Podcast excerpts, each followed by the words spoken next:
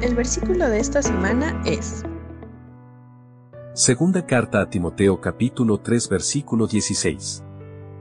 Todo lo que está escrito en la Biblia es el mensaje de Dios, y es útil para enseñar a la gente, para ayudarla y corregirla, y para mostrarle cómo debe vivir. Segunda carta a Timoteo capítulo 3 versículo 16.